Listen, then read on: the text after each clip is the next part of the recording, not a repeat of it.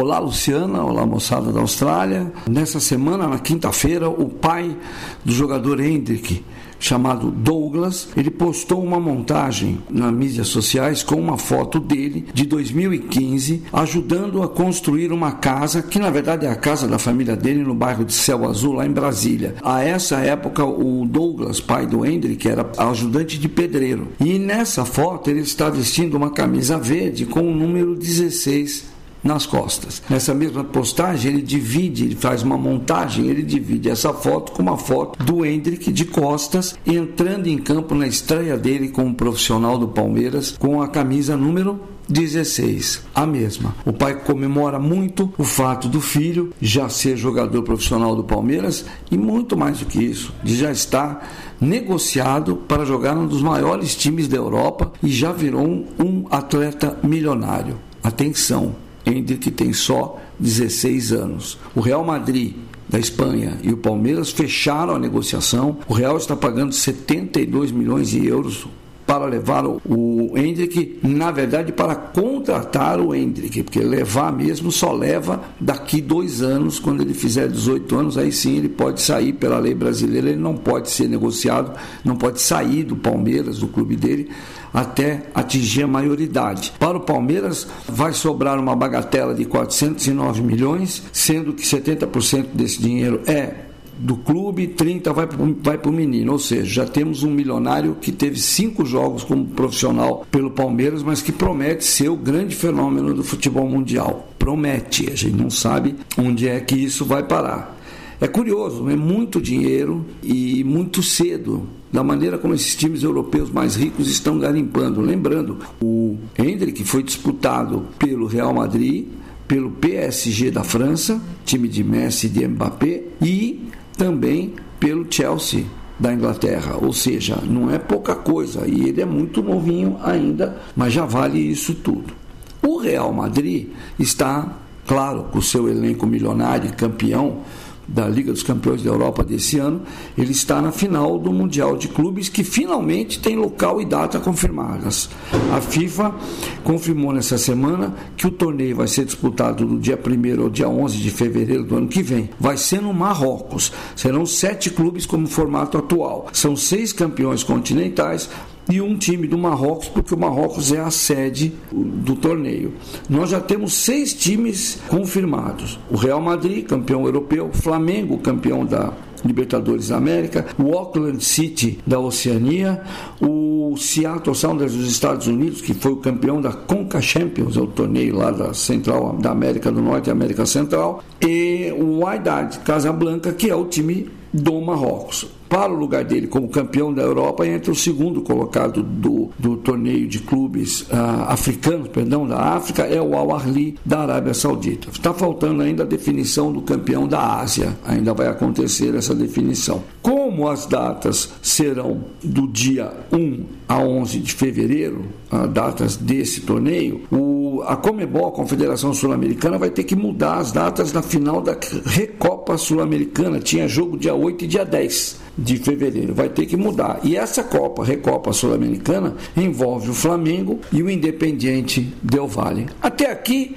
tudo bem no anúncio da FIFA. Acontece que, na coletiva, com o presidente da FIFA, o Gianni Infantino, ele divulgou outras coisas, vários projetos. A FIFA quer ganhar dinheiro, não está dando moleza. E aí anunciou que o Mundial de Clubes, ainda nesse formatinho aqui de sete times, em que o campeão europeu e o campeão sul-americano esperam para entrar só na semifinal, e aí os outros times vão se matando até chegarem dois times para fazer essas semifinais e aí sim, possivelmente, o cálculo é de que o campeão sul-americano acaba indo para a final junto com o campeão europeu. E ultimamente o campeão europeu é quem é o, o, campeão do torneio, tem sido assim. Mas a FIFA anunciou também, o Infantino, uma criação de um Mundial de Clubes para 2025, com 32 equipes.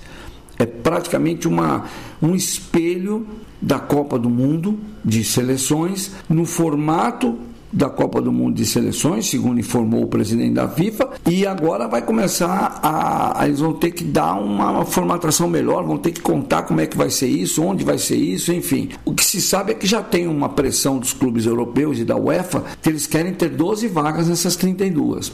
O que torna um campeonato muito forte, o que vai tornar a vida dos times sul-americanos e dos brasileiros, especialmente, bem difícil. É bem difícil. Hoje, um time brasileiro para ser campeão mundial nesse torneio desse formato da FIFA, ele tem que sofrer para jogar um jogo, um jogo contra o campeão europeu. Vou dar um exemplo que é o exemplo do Palmeiras do Hendrick. O Palmeiras do Hendrick esse ano disputou o Mundial e foi a final contra o Chelsea da Inglaterra. O time do Palmeiras jogou todinho fechado, até um pouco diferente do estilo dele, jogou lá atrás, se marcando, arrancou um empate no tempo normal em 1 a 1, mas acabou perdendo com, por 2 a 1 com um gol do Lukaku para o Chelsea. Foi uma dificuldade monstro para tentar, pelo menos, para conseguir pelo menos levar o jogo à prorrogação. Ganhar é outra conversa. E olha que o Palmeiras persegue esse título mundial há muito tempo. Na verdade, a vida toda, oficialmente, mas há um reconhecimento de que em 51 teria ganho um torneio no Rio de Janeiro que era do tamanho de um mundial até maior do que o formato de hoje. Mas aí